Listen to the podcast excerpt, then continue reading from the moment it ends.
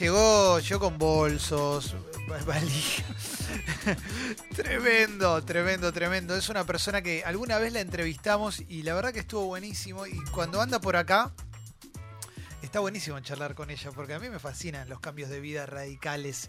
Me parece como muy, muy admirable, muy valorable cuando alguien se anima a dar un paso en pos de su felicidad conocer algo diferente o lo que sea. Pero bueno, nos lo va a contar ella, Daisy May Queen. Gracias por haber venido. Hola Clemente, ¿cómo estás? Muy bien, ¿vos? Vine con las valijas.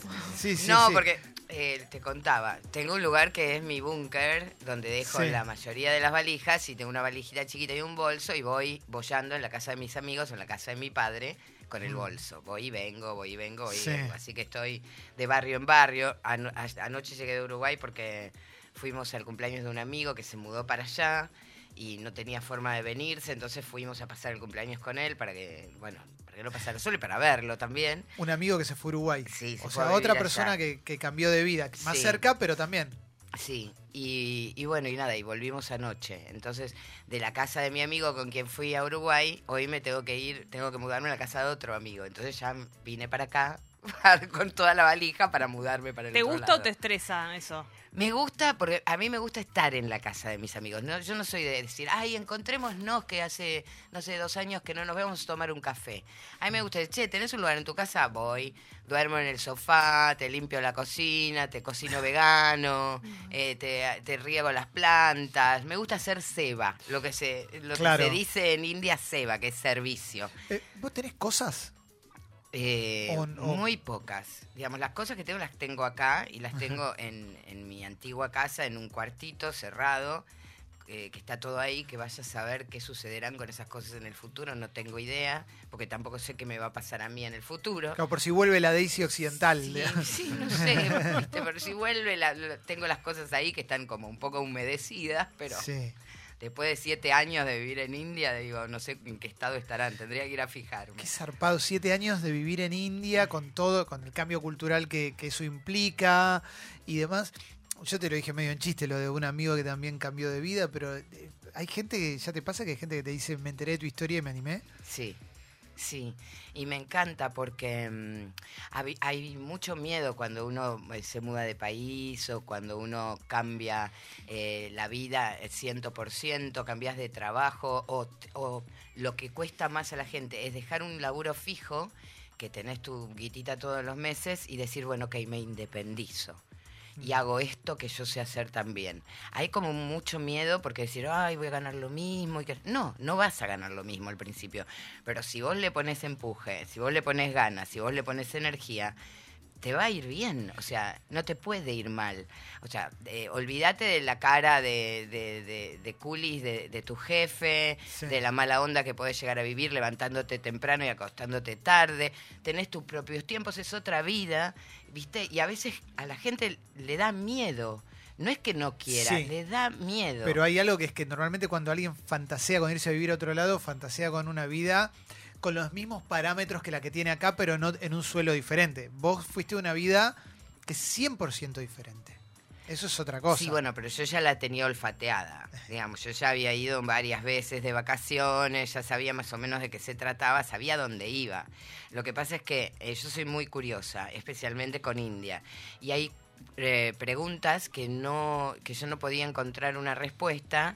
Y yo decía, "Le- el- la única forma de encontrar respuesta a estas preguntas es meterse en la cultura, quedarse ahí un tiempo y ver qué pasa. ¿No es cierto? Hay algunas preguntas a las cuales he encontrado respuestas, pero hay otras que todavía no. decime, porque- una, decime una que encontraste y una que no. eh, no sé, em, más que nada también sobre la vida de Freddie Mercury, porque Freddie, ya lo sabemos, eh, era Usara, indio. sí.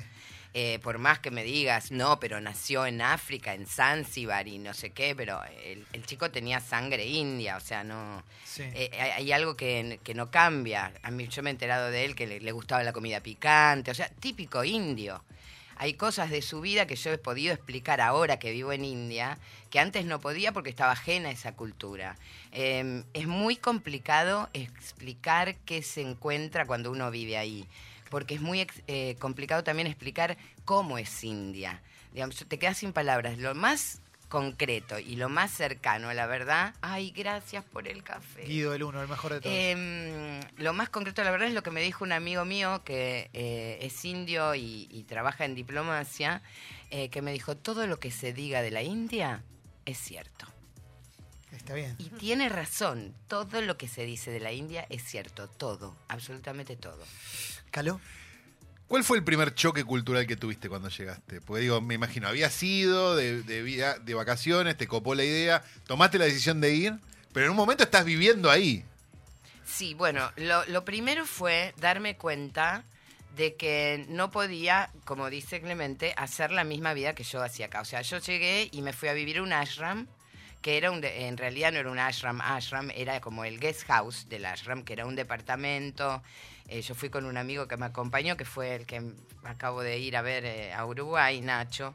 Eh, me acompañó tres meses, porque estaban todos, imagínate, mis amigos, me voy a vivir a India.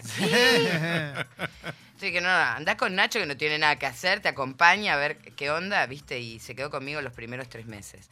Y después de ahí, cuando se fue Nacho, ya no tenía yo necesidad de un departamento tan grande. Entonces quise alquilar un departamento más chico. Y después me di cuenta de que la onda no es alquilar un departamento, la onda es alquilar un cuarto en una casa de familia, que es lo que hacen los indios cuando viajan de ciudad en ciudad para estudiar, para trabajar o lo que fuera. Si no viajan con su familia, buscan una familia que los acoja en su seno y la mayoría de la gente eh, que tiene casa, ya viste que allá es todo fa- eh, joint family, o sea, en una casa viven todos. El papá, la mamá, los abuelos, los hijos, las esposas de los hijos, los hijos de los hijos. Entonces es como, Los- son casas es otra gigantes. cultura, Son claro. los campanelli, los Claramente. Benuto. Son los campanelli, los Benuto, todos juntos viviendo en una Sí. misma casa. Y generalmente para tener un manguito extra, porque a los indios, aunque no crean, les gusta mucho la billulla, le encanta la platita. Entonces tienen como un, un- arman un cuarto arriba para alquilar. Entonces, bueno, mi amiga Mansi me dijo, che, mi papá va a hacer un cuarto arriba, ¿te interesa? Sí, le digo, qué mejor que vivir en la casa de tu viejo. Y hace tres años ya que les, les alquilo el cuartito y me hicieron una cocinita y tengo un bañito para mí, una terraza hermosa.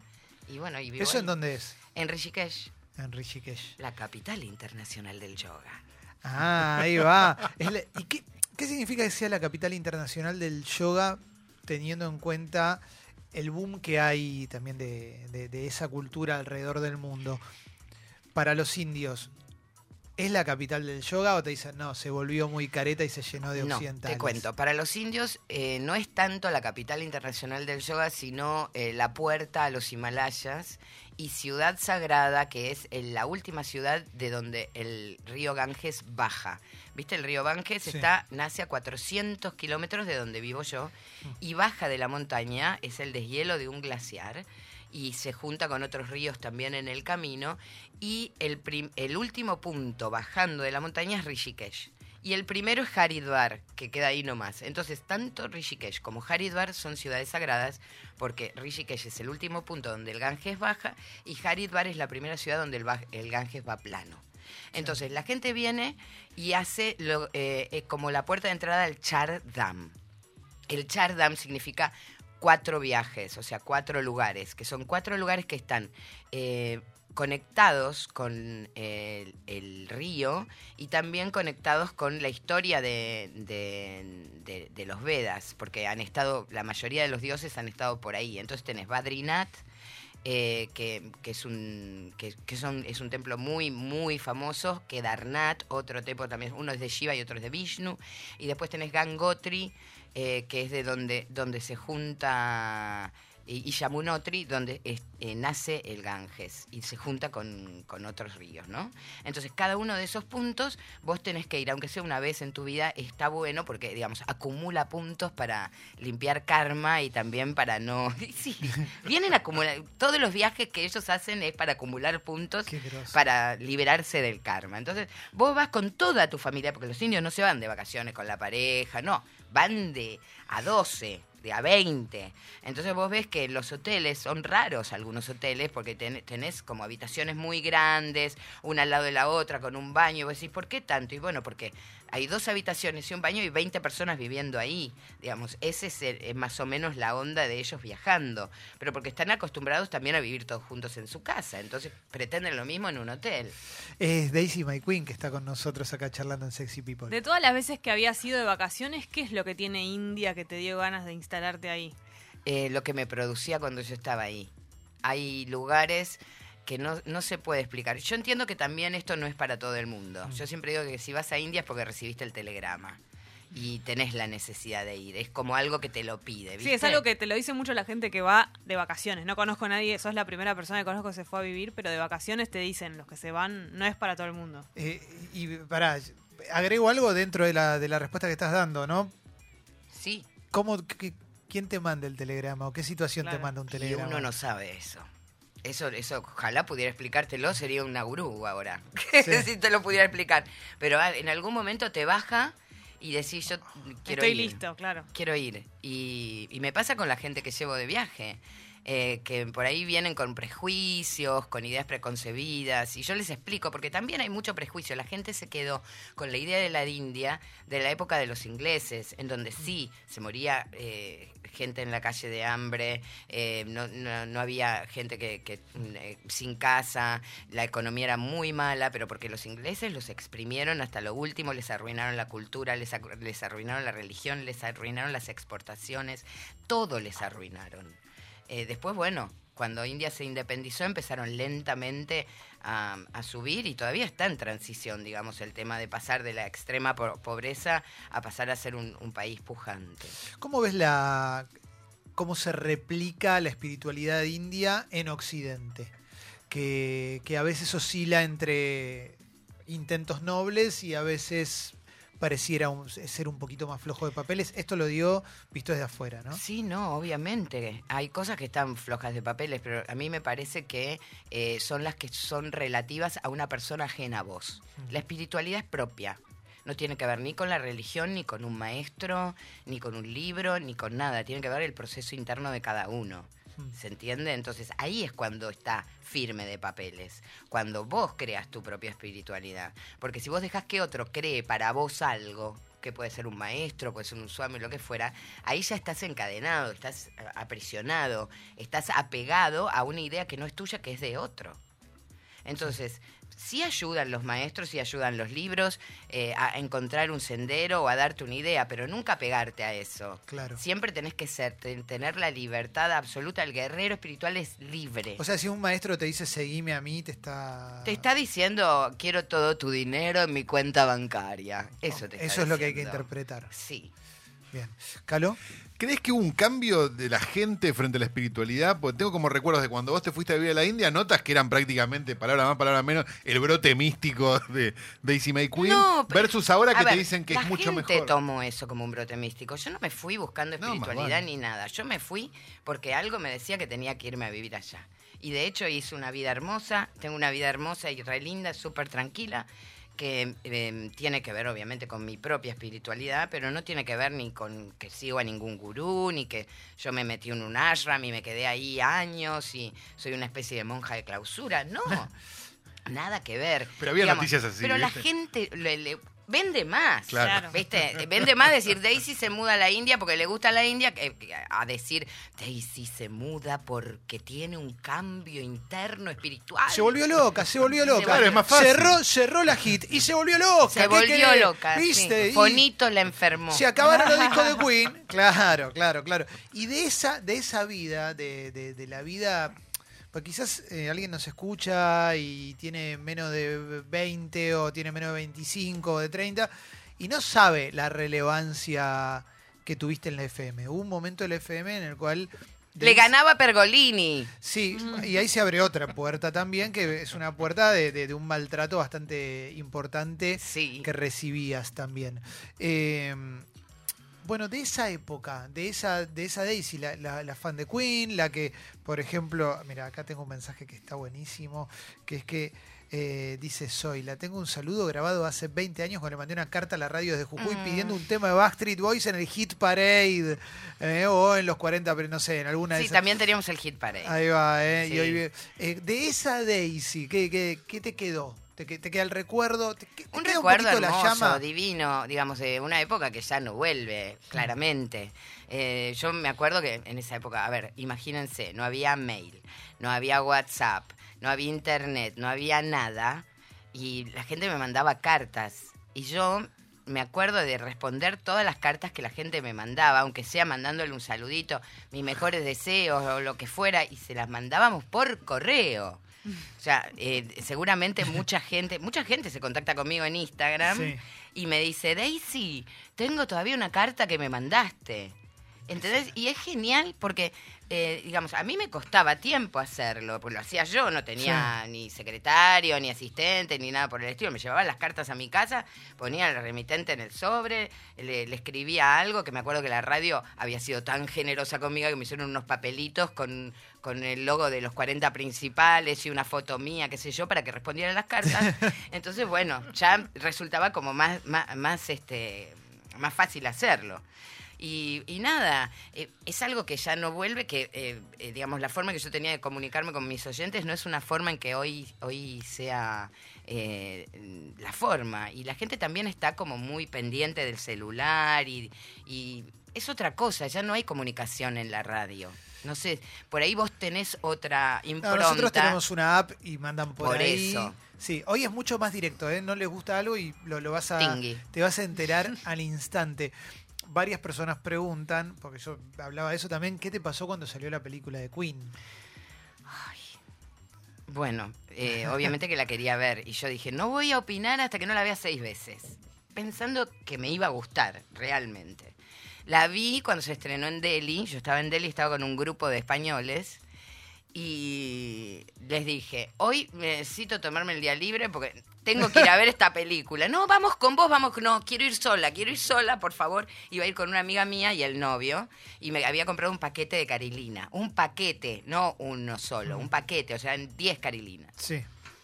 Ahí, ahí vamos al cine. Yo lista, abriendo la primera carinina, cuando escuché a Brian May tocando con su viola lo de la Metro Goldwyn o no sé qué historia, ya empecé a llorar.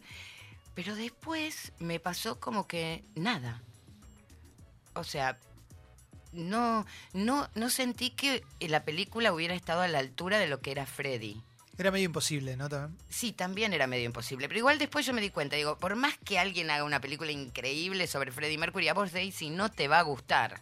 Claro. O sea, no, no hay, no hay, no hay forma, no hay vuelta, a menos que baje él y la protagonice. Pero igual fuiste con mucha onda. Fui con toda la onda, pero después me di cuenta de que no, no, no hay película posible de la vida de Freddy que me pueda llegar a gustar. Ojo, el chico estuvo muy increíble, sobre todo en, en Rami Malek, estuvo muy increíble, sobre todo en El las final. partes eh, donde está sobre el escenario. Eso es Pero impresionante. cuando actúa de Freddy, yo no le creí. Me Claro. pareció como una, una maqueta, no, no me cerró. ¿Caló? ¿Cómo reaccionaba el público indio frente a la película? Pues ellos tienen su propio show business y no les interesa cuatro nada. en el Claro, cine. esa era la pregunta. Éramos cuatro en el cine. Las películas que no son de Bollywood no son muy populares, Claro. pero me acuerdo que había una pareja de extranjeros y nosotros tres. Eh, así que nada, no, no había mucha gente y era el día del estreno. o sea, si hay interés, tenían. Pero ahora lo conocen Incluso un con poquito más. musicales, ¿no? Sí, bueno, pero ahora lo conocen un poquito más a Freddy, porque en India el tema musical, digamos, la música western o la música que viene de, de Occidente, solamente los snobs la conocen. Digamos, el pueblo, el, el pueblo indio baila Bollywood, les gustan la- la- las canciones de, de- de las películas de ellos. En- entonces no, no escuchan ni Queen, ni Coldplay, ni nada de eso. Solamente, viste, los que ay, son medios snob, viven en las ciudades, eh, tienen una forma diferente, viven con la novia o el novio, viste, rompiendo todas las reglas de- del hinduismo. ¿Cuántos son? ¿Cuántos son qué? ¿Qué porcentaje es eso de.? Y la juventud revolucionaria, digamos que quiere cambios en lo social y en lo religioso, eh, no, no, no sabría decirte un porcentaje, pero son varios, son muchos. Es una sociedad muy machista, perdón.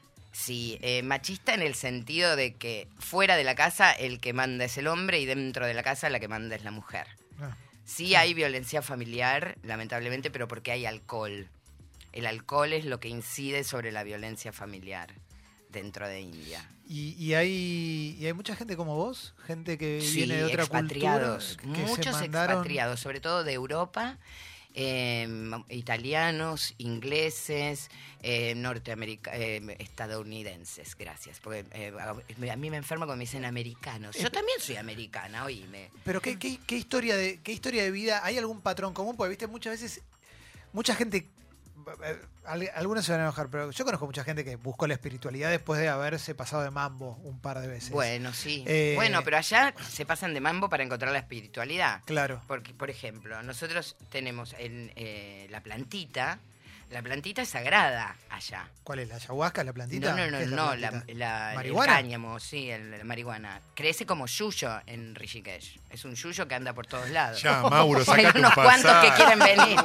Ya hay unos cuantos que quieren un venir. pasaje. Justo lo agarraste. Bueno, y los babas, que son, digamos, gente que se dedica a buscar la espiritualidad y eh, andan errantes de ciudad en ciudad, los babas tienen un adminículo que no es como una pipa, es como una corneta, ¿viste? Las cornetas Sí. que se tocan para... Como una bubucela, mini Claro, pero chiquitita, Sí. ¿no? Y está hecha de arcilla, entonces ahí adentro le mezclan tabaco con eh, la plantita, le ponen atrás como una especie de telita y Y ahí le- fuman Sí. y se contactan con Shiva. O sea que dentro del hinduismo hay una parte, digamos, que son los saivas, los que siguen a Shiva, que fuman la plantita para encontrar su espiritualidad. Entonces, bueno, hay mucha gente de afuera que viene a probar la, la- la plantita. y Aprovechar queda- los A fumar un facito diciendo que es espiritual. El all inclusive. Exacto. Bueno, o sea... eh, Eso está. eso está.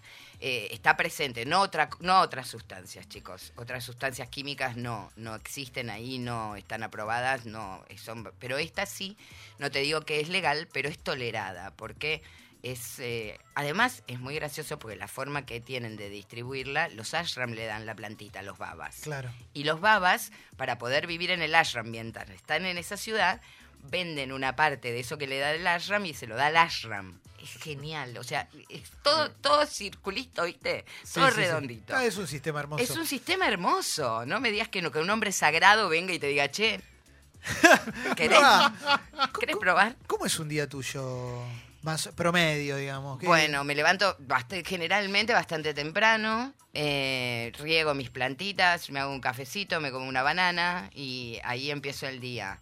A veces voy a Cookie Lady, que es mi negocio de pastelería vegana, que ahora lo tengo lejos, así que si voy me tiene que venir a buscar mi socio y llevarme en moto, porque yo no, no sé andar en moto, no sé andar en bicicleta, no sé andar en auto, solo sé andar en pata. Y me queda bastante lejos. Entonces, bueno, a veces me voy allá y a veces cocino algo nuevo, les enseño a los chicos a cocinar algo nuevo, qué sé yo. Y si no, generalmente tengo una vida muy relajada, limpio mi casa a la mañana, si no tengo que ir a Cookie Lady y no, o no tengo grupo. ¿Meditas, haces yoga? Sí, medito, pero medito más que nada al, anochecer. Anochecer me gusta meditar y a la tarde voy a mi clase de yin yoga, que tengo una profesora italiana que es expatriada y también vive ahí. Y hago yin yoga porque es la más tranquila, ¿viste? Para mi edad yo no puedo estar haciendo Iyengar o... Bueno, Iyengar podría ser.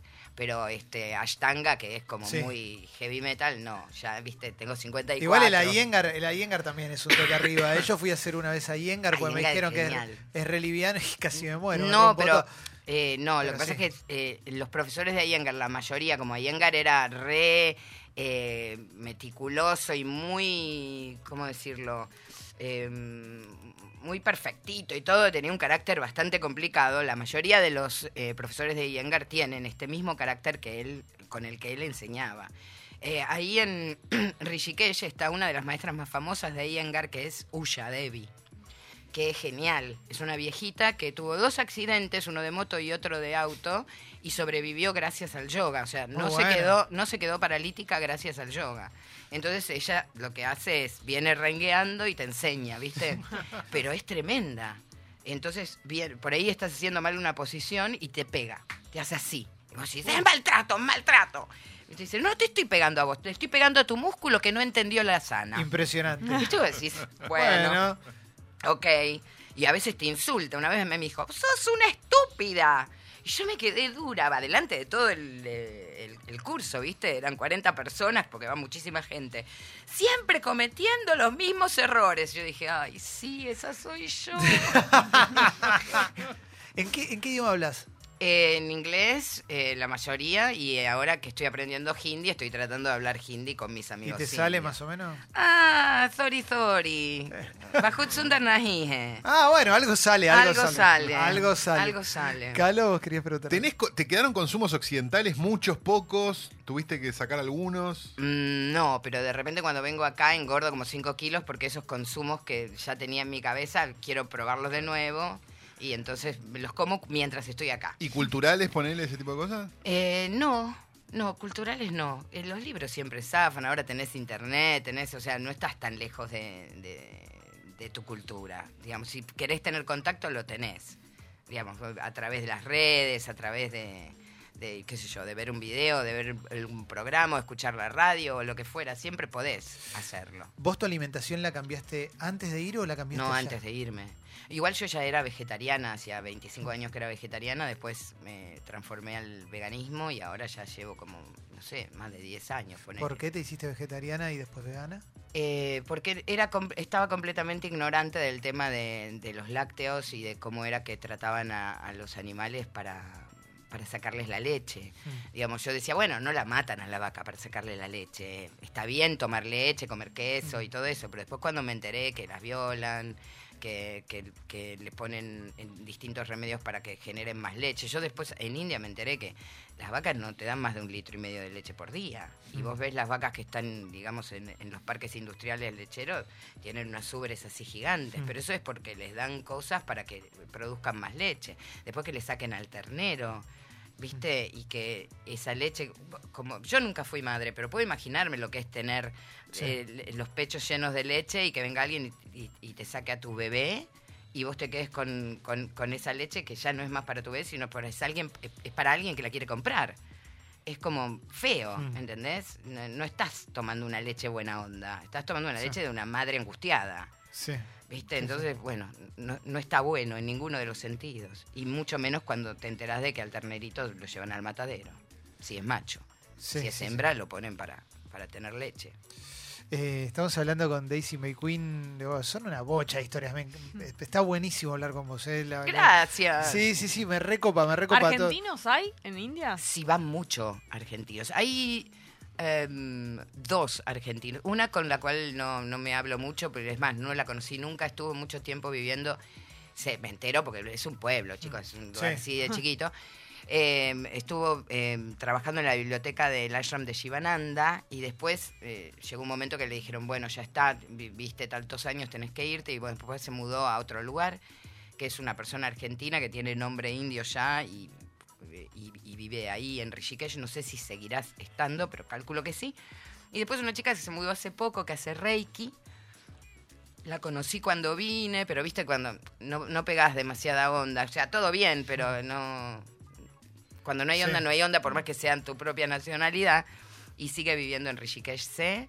eh, pero eh, vienen mucho de turismo. Vienen mucho a pasear, a ver India, mucho argentino, mucho más que antes. Y a estudiar yoga, especialmente. En, porque en Rishikesh están las escuelas que hacen TTC Sí. que es Teacher Training Course. Entonces vos te anotás en una de estas escuelas y estás 20 días, que son las 200 horas, tenés 200 horas, 300 horas, 400 horas, 500 horas, para recibirte de profesor de yoga. Que el- en realidad el, digamos, el diploma te lo da eh, una, una entidad de Estados Unidos, no te lo dan una entidad de India. Porque es una asociación de yoga Sí. mundial, pero cuya sede está en Estados Unidos. Ahora parece que India está queriendo hacer algo como para tener la institución directamente en India, porque digamos, eh, lo que ellos dicen es que los norteamericanos están haciendo como una apropiación cultural al tener el Bueno. centro de yoga ahí. ¿viste? Eh, ¿Viste el documental de Vikram? no, todavía no. Vi el de Hoyo. El de Vikram no. Sí, bueno, el de hoyo potente. El de Hoyo es súper potente, pero lo que pasa es que a mí lo que me gustó mucho de ese documental es que no baja en línea. Te muestran los hechos tal como son y vos decidís qué, qué onda. ¿Y qué te pasa vos cuando ves eso? Eh, o, por ejemplo, el de hoyo vos lo viste. El de Vikram sabés de qué va también, por lo menos. lo- Sí, imagino. Sí. Eh, yo creo que a los maestros, a los seres conectados o a la gente que tiene como un nivel mayor de, de apertura mental y que se llama maestro o gurú, les pasa algo que cuando empiezan a tener poder, muchos seguidores y les empieza a entrar mucho dinero, no sé qué les ataca, que se desbocan con eso. Entonces, no es que dejan de enseñar lo que enseñan, porque de hecho ese es, digamos, la semilla, su conocimiento es la semilla de lo que le, le provoca tanta abundancia, ¿no? Pero eh, se vuelven locos por querer más y más y más y más y agrandarse y agrandarse y agrandarse, cuando en realidad tendrían que empezar a poner límites para que no, no les cambie la cabeza eso. El poder y el dinero les cambia la cabeza a muchísimos swamis, a muchísimos gurúes y a muchísimos maestros, no solamente en India, en todas partes del Pero, mundo. Y ese cambio de cabeza no, no se contradice con. Digo, el, eh, ponele el de, el de Vikram, dicen que el chabón era un abusador, ponele. ¿Eso no se contradice con lo que predican? O. o- Y eso depende de cómo lo mires, ¿viste? Porque, por ejemplo, si volvemos a- al ejemplo que yo te doy, ya el del abusador me parece como tu heavy opinar, porque, sí, sí, sí, sí. ¿viste? Hay gente in- involucrada. Una cosa es que es que abusen de vos y otra cosa es que te saquen la plata de- Sí, de- del bolsillo, ¿no? Sí, sí. Eh, pero, digamos, la gente que, que- que- que tiene este abuso de poder, porque vendría a ser un abuso de poder, eh, sacarte tu dinero para darte una enseñanza, la enseñanza te la dan. O sea, lo que ellos te dan es posta. O sea, no es mentira, no es un invento, no es una idea, es, es el fruto de, de- de la propia apreciación de la persona que te lo está dando. Por ahí te lo está sobrefacturando, que es diferente, ¿ok? O sea, está diciendo, bueno, ok, yo tengo este conocimiento y en lugar de decirte, como hace la mayoría de los, de los maestros allá, dame lo que quieras o tirame dos kilos de arroz, ¿entendés? Te dicen, no, bueno, son cinco mil dólares. Esa es la diferencia, Sí. ¿se entiende? Es una versión occidentalizada. Claro. Bueno, pero al- los grandes maestros en realidad, y esto me lo han enseñado los indios, viven arriba de la montaña solos y no les interesa el dinero porque no, no participan del sistema. Están fuera del sistema completamente. El maestro que está en el sistema no es que no te da la enseñanza. Si vos vas a cualquier ashram en, en Rishikesh, la enseñanza te la dan. Y hay ashrams también que son en mejor onda que otros en el sentido comercial de, de- de la situación, en donde les importa menos el dinero. Y a otros que les importa más. Pero si de repente vas al ashram, que más le importa el dinero, que te cobra, no sé, tanto por día por quedarte ahí y enseñarte yoga y meditación, por más que te cobren lo que te cobren, el, el conocimiento te lo dan. Vos te vas con el, con, con el conocimiento. Y es posta y, y cambia la vida de la gente con eso. Entonces, yo no sabría qué decirte. Eso depende de cada uno. ¿Hasta cuándo te quedas acá? Y hasta Navidad, después de Navidad ya me voy, quiero empezar el año allá en, en India. Espectacular. Daisy, gracias por haber venido. No, Estuvo gracias re bueno a hablar con vos. estoy re, re contenta que me hayan invitado. Lo vamos a subir a Spotify también. ¿eh? Mauro, ¿te llegó el telegrama ya entonces? ¿Eh? Sí, a Mauro Llegó el le llegó el telegrama.